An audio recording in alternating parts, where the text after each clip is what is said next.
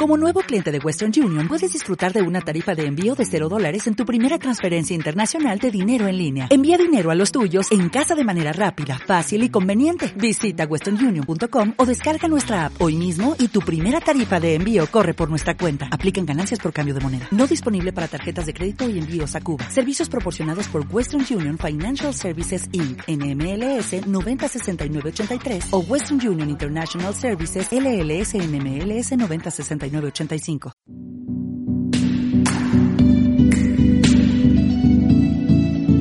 Muy buenas tardes y bienvenidos un día más a tu programa de actualidad y entretenimiento, El Puzzle en Onda Campus. Hoy vengo con muchas ganas, con mucha energía, porque os traemos un programa lleno de moda, lleno de belleza y lleno de muchas tendencias que seguro que os van a gustar como los programas que os presentamos cada semana. Sabéis que, bueno, pues eh, en estas semanas se ha hablado mucho de las elecciones, ha tocado las elecciones municipales. Y bueno, yo creo que todos hemos seguido los resultados de cada municipio, pues algunos estamos más contentos que otros, ¿verdad? Pero bueno, eh, apostamos por cada partido que ha salido en cada municipio y esperamos de verdad pues que lo hagan bien y que, y que se centren, que es lo principal. Desde aquí saludo un día más a mis, mis acompañantes de cada semana, José García y Ana Paredes. Ellos están también muy bien, con muchas ganas de, de poder tanto grabar como escuchar otro programa del puzzle y vosotros os invito una semana más a interactuar con nosotros desde nuestras redes sociales en Facebook, Puzzle Miembros o en Twitter, arroba el puzzle OC. Desde aquí os animamos a que os quedéis, a que os escuchéis una semana más este programa y que os guste y lo disfrutéis tanto como nosotros.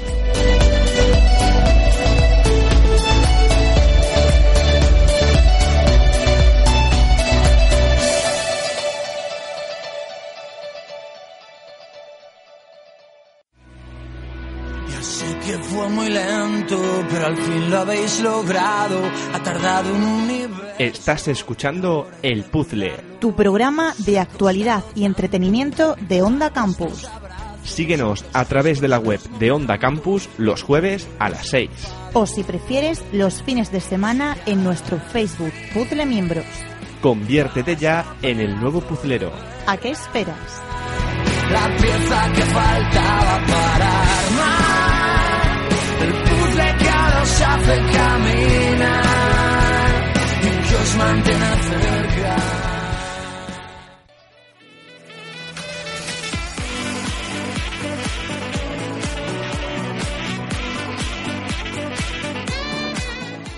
Bueno, y ahora quiero enseñaros, porque como sabéis, que ya lo he explicado en, en otros programas, yo he estado haciendo las prácticas de la carrera en Canal Extremadura Radio. Y ahí me han mandado a hacer pues varios reportajes durante el tiempo, los meses que he estado allí. Y hay un reportaje que yo quiero compartir con todos vosotros, si no lo habéis escuchado todavía. Es, es sobre el Día Mundial del Síndrome de Down y yo he querido plasmar, enfocar el reportaje un poco eh, pues hacer ver que estas personas con síndrome de Down son extraordinarias y que son necesarias. Había un artículo, yo leía un artículo en el que decía que las personas con síndrome de Down estaban en peligro de extinción debido al aborto.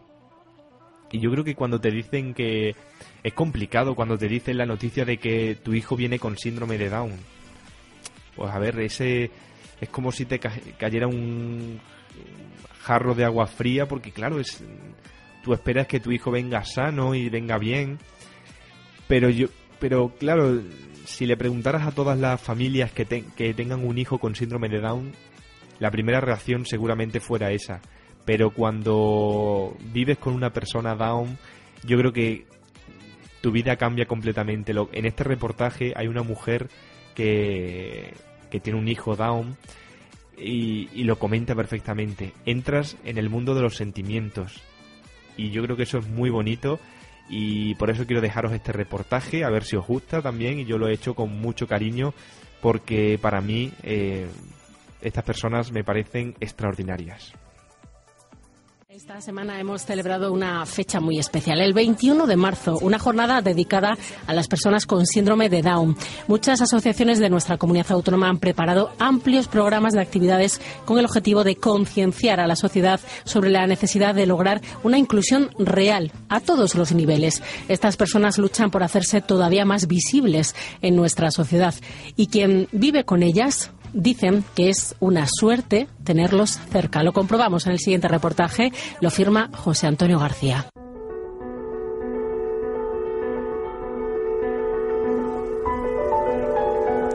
El conjunto de genes humanos está compuesto por 23 pares de cromosomas. La mitad de la información genética procede de la madre y la otra mitad procede del padre. En ocasiones, los pares de cromosomas no se integran a la perfección. En España, unas 35.000 personas tienen tres cromosomas en el par 21, lo que se conoce como trisomía 21 o síndrome de Down. Las personas en general con síndrome de Down son personas que vemos las cosas de otro modo.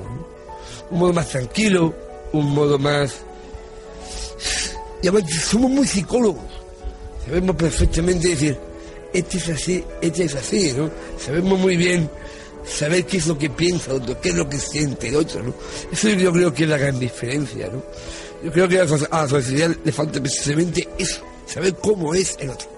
Es Pablo Pineda, un chico con síndrome de Down que ha desafiado todos los límites que la sociedad tiene impuestos a estas personas. Pablo se ha convertido en un ejemplo de superación. Según él, se avanza para llegar a conseguir la plena inclusión. La ley educativa avanza, al igual que su integración en la sociedad. Puedes estudiar una carrera, puedes matricularte, pero cuando hablamos de docencia o del tema laboral, la respuesta es no.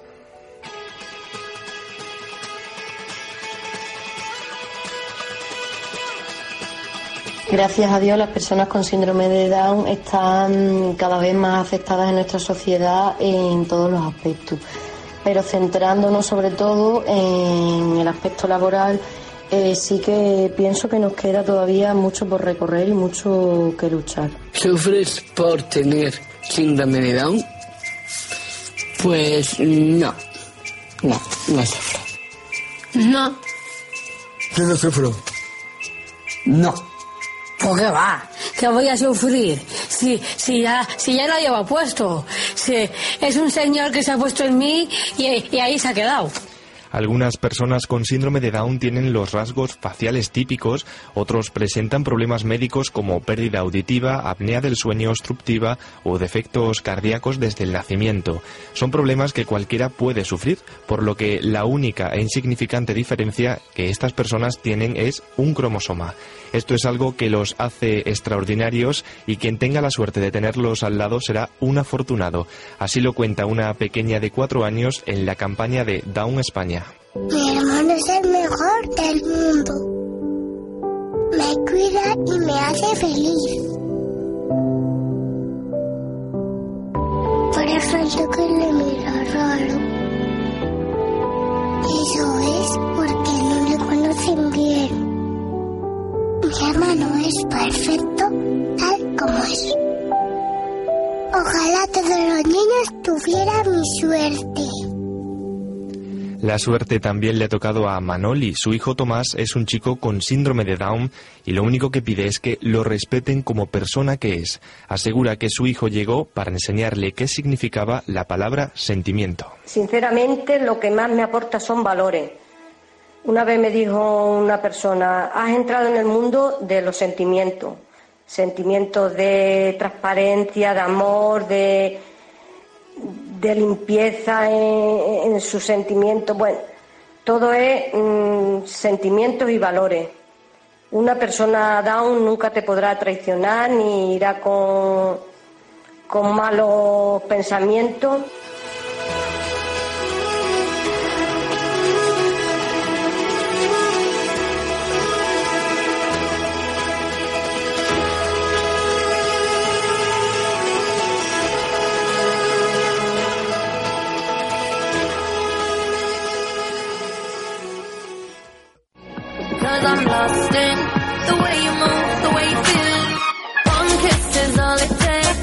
Bueno, pues sabemos que la moda existe desde siempre. La moda, como cualquier tema en esta sociedad, pues también tiene su historia. Desde que el hombre es hombre, pues está la moda a la orden del día. Pero lo más probable es que haya muchos detalles que no conocemos, ni vosotros, ni nosotros desde aquí, desde, desde el estudio. Pero bueno, hay algunas preguntas que me gustaría que escucharlas, a ver si vosotros tenéis la respuesta. ¿Cuál fue la primera prenda? ¿O de dónde viene el nombre de los bikinis? ¿O cuándo es la ropa? ¿Cuándo la ropa, perdón, es retro y cuándo es vintage? Porque son dos términos que actualmente están a la orden del día, pero sinceramente creo que no sabemos exactamente cuál es el significado de uno u otro. Bueno, pues en esta sección os traigo 10 curiosidades sobre la historia de la moda que yo creo que van a estar muy interesantes y vamos a aprender mucho sobre, sobre este aspecto. La primera de ellas es cuáles fueron las primeras prendas. Bueno, pues se datan de unos 500.000 años atrás y si tenemos en cuenta que el hombre lleva en este planeta unos 2,5 eh, millones de años, pues eh, yo creo que lo que lo, lo de ir eh, vestido, pero vestido, vestido, es algo muy moderno. Entonces he estado como informándome y bueno, pues hace muchísimo tiempo que, que el hombre, el ser humano, pues viste con una prenda eh, llamada lo que es ropa, porque como sabemos antiguamente, bueno, pues nuestros antepasados pues vestían a lo mejor con, con trapos, con sábanas, con prendas que bueno, pues tenían en, en su día a día por casa, pero lo que es vestir, vestir, como dice en este artículo, eh, es algo muy moderno ya que actualmente, eh, bueno, actualmente también hace unos años, pero es cuando hemos empezado a definir lo que es el estilo y lo que es la ropa en, en sí. Bueno, otra curiosidad también es la apertura del chaqué. El chaqué, que es la inmortal chaqueta, que pone un punto de distinción en numerosos enlaces matrimoniales.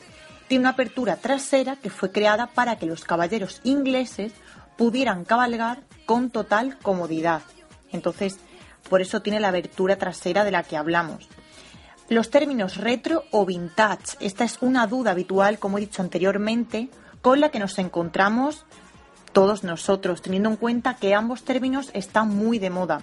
Bueno, pues se, considera vintage cualquier prenda entre la década de 1920 y los 60. Y por otra parte, pues retro son las prendas antiguas posteriores a la década de los 60, que actualmente se ve mucho lo vintage. Siempre decimos, pues me gusta ese, ese estilo que lleva ochentero, ese estilo vintage, las chaquetas anchas, pantalones de campana. Vale, pues todo esto decimos que es vintage. Pues de aquí viene, de la década de 1920 a los 60. Cuarta curiosidad, ¿qué color visto hoy? Bueno, pues en la antigüedad nuestros semejantes tenían muchos menos problemas con sus armarios. Eso de no saber qué ponerme, pues no era muy común como lo es ahora, por dos razones. Una, la gente apenas tenía ropa. Y claro, mientras menos ropas tienes, pues menos, quebraderas de, menos quebraderos de cabeza tienes porque lo que tienes es lo que te vas a poner, ¿no? Como se dice, bueno, pues eh, la gente antiguamente, como he dicho, no tenía apenas, apenas tenía ropa. Y dos, los colores venían impuestos según la clase social, dato muy curioso. Así, por ejemplo, pues en la Edad Media la nobleza usaba el rojo y el marrón era para los campesinos y el verde para banqueros, comerciantes y alta burguesía. Fijaos que pues como ha ido también avanzando la sociedad, ¿no? Actualmente pues todos vestimos de todos tipos de, tonos, de colores, incluso de texturas. Que antiguamente yo creo que también lo que son las texturas pues también a lo mejor dependía de la, de la clase social como los colores. Bueno, también eh, al empezar la sección he hablado de, he hecho una pregunta nombrando lo que es el bikini, pues el creador de esta sensual prenda fue Luis Rear, consideró que su dueño pues supondría un impacto como el de la bomba atómica. Por ello decidió bautizarlo en honor a la isla donde el ejército norteamericano realizaba sus, sus pruebas con bombas, la isla Bikini Atoll, entonces fijaos que de aquí viene el término de bikini, que de verdad que ganas de que llegue el verano para poder lucirlos, ¿no? En la playa o en la piscina. Bueno, ¿cuál es la prenda más antigua? Pues en efecto, la prenda más antigua es el taparrabos. Y después de, este, de esta prenda vino la falda, que por eso he dicho la, en la primera curiosidad, que bueno, pues que actualmente eh, es cuando a lo mejor más se define lo que es el estilo y lo que es la ropa en sí. Porque bueno, pues antiguamente vestían, como he dicho, con trapos, con sábanas y demás. Y bueno, pues aquí sabemos que la primera prenda fue el taparrabos. La curiosidad también es que, bueno, pues después vino la falda que yo creo que, claro, pues hicieron ahí eh, como un apaño con el trapo que llevaban de taparrabos y se hicieron la falda, ¿no? Bueno, pues otra curiosidad que, he leído y la verdad que me parece muy interesante es que pese a que pueda resultar sorprendente la diferencia entre eh, el pie izquierdo y el derecho en el, en el calzado, es algo bastante moderno, tanto como que esto pues no empezó hasta bien entrado el siglo XIX en Filadelfia, que yo sinceramente pensaba que esto, bueno, pues venía desde siempre, ¿no? Dice que se empezó a, a usar lo que fue, lo que ha sido y es el calzado. Yo de siempre he pensado que está el zapato para el pie izquierdo y el zapato para el pie derecho. Sí que es verdad que creo que en muchos, en muchas naciones, como que hay, como que el zapato no viene con la forma de cada pie sino que los dos tienen la misma y tú al ponértela ya adoptas cada uno a, tu pie. Pero bueno, pues fijaos que es un dato moderno y muy curioso. Otra curiosidad, ¿dónde están los Chanel número 1 y número 4? Porque todos conocemos pues el mítico Chanel número 5, pero ¿por qué ese número 5? Mm, no sabemos si hubo otros perfumes anteriores, ¿no? Bueno, pues la respuesta es que el número 5 hace referencia aquel famoso perfume fue el quinto de la prueba de olores que realizó Coco Chanel para lanzar la fragancia que llevaría su nombre. La penúltima curiosidad que traigo es eh, la típica frase de pásame la Rebeca. Bueno, pues las chaquetas de punto tipo cardigan son popularmente conocidas como Rebecas. Lo que tal vez no sabías es que su uso proviene de la película del mismo nombre dirigida por Alfred Hitchcock en 1940. En ella la protagonista Joan Fontaine usa esta prenda muy parecida a la de la a la de la fotografía. Entonces, pues fijaos de dónde viene esta prenda de una película.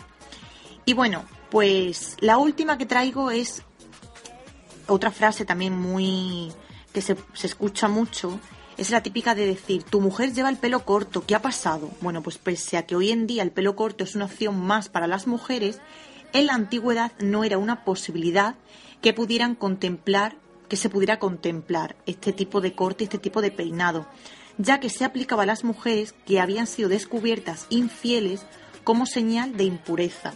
Menos mal que vamos avanzando y que todos estos pensamientos pues se van cambiando. La verdad es que son curiosidades que a mí sinceramente me llaman mucho la atención y por eso las he traído a esta sección.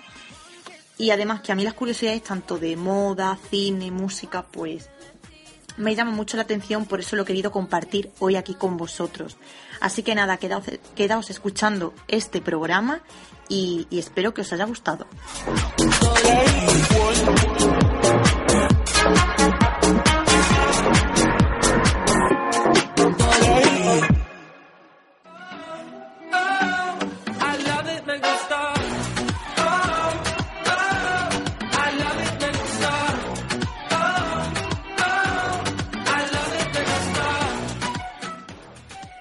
Real fooding, no sé si os sonará esta palabra, pero es el movimiento que arrasa en Internet y que debemos conocer. Go no no no, just give me that good love, you got that good stuff. Go no no no, cause all I wanna do is dance with you baby. Go no no no. Si eres de las personas que dedican un par de horas al día a estar conectadas en las redes sociales, que seguro que sí, este término no, este término no te va a venir de nuevas, porque estamos convencidos de que para, prácticamente eh, todo el mundo ha escuchado hablar de esto por recetas que subimos o compartimos todos los seguidores que tenemos en Instagram con el hashtag RealFood. Así que vamos a conocer un poquito más a fondo qué es esto.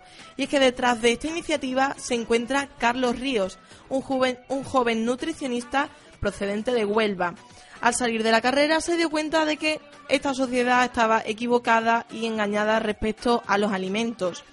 Esto es un dato poco importante, pero me parece curioso, y es que viviendo con su abuela, se dio cuenta, supongo que su abuela, él era nutricionista, pero a lo mejor su abuela era una experta cocinera y nutricionista también, y eh, aprendieron a saber comer y él empezó a ser un poco más consciente de saber diferenciar los alimentos reales, como él los denomina, de los que no son, no lo son. Aprendió a cocinarlos y lo más importante, aprendió a disfrutar de ellos.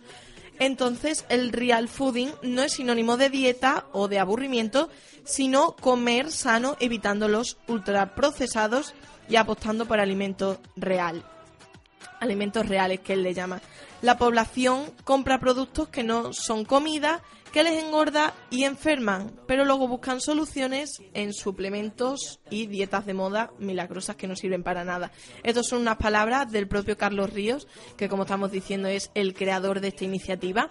Y, y que esto ha revolucionado las redes sociales porque ahora vemos muchas recetas con este hashtag o que hablan de mm, ahora por favor más comida real eh, reto un mes con comida real, esto lo hemos visto como por muchas partes, ¿no? Y es eso, es evitar lo ultraprocesado, aunque también es cierto que te pones a mirar un poco los componentes de los alimentos y prácticamente todo es un ultraprocesado. José se ríe, pero José... Ultraprocesados no. No. Entonces, creo que tenemos que ser todos un poco más conscientes de lo que comemos yo he cambiado yo he cambiado un poco mi manera mm, de comer eh, intento comer un poco mejor o si me hago si me hago pasta intento comérmela con otras cosas que sienta que no son tan malas entre comillas y, es aprender a, comer cosas que comemos habitualmente pero de mejor manera o también reducir ciertas cosas como pueden ser refrescos eh, salsas raras, mm, galletas, mm, productos industriales que, bueno, una vez al año no hace daño, pero no tenemos que abusar. Entonces, si no estáis muy informados de este movimiento, pues informaros eh, y aprender a comer mejor porque tenemos a nuestro alcance una amplia variedad y gama de, de alimentos. Así que vamos a ver si aprendemos todos a comer un poquito mejor, pero con comida real.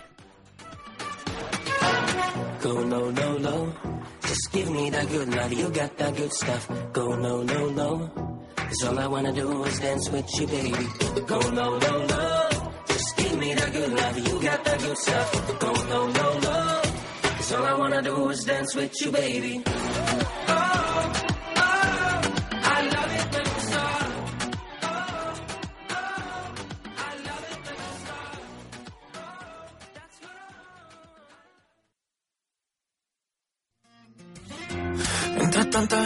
Te vi llegar. Algo en el destino me hizo saludar. Te dije mi nombre y no sé dónde. Como con un beso me respondes. Solo te importó que te tratara bien. Tú de 19 y yo Pues despedimos este programa de hoy. Ya sabéis que este fin de semana son las elecciones, eh, a, las elecciones locales, eh, regionales y europeas la que se puede liar este, este fin de semana, Ana. Chicos, todos a votar, por favor, ¿eh? Y si estáis fuera de vuestra ciudad, a distancia, pero hay que votar.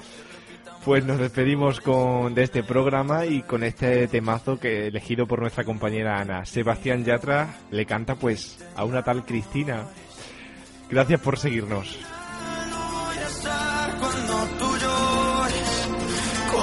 te pido que te y nuestra distancia con canciones. Como te pido si al final no voy a estar cuando de ti me enamore? Cuando de ti me enamore. Mm. Recuerdo todo lo que te gustaba y tu camisa que llega a los pies esa carita cuando te cantaba por primera vez. Me llevo todo y no me llevo nada. Sin ti no hay nada, todo te dejé. Sé que es muy pronto para estas palabras, pero las diré. Como tu mano y mi mano en la noche no sienten frío. Sin ti las horas se pasan, pero con días vacíos como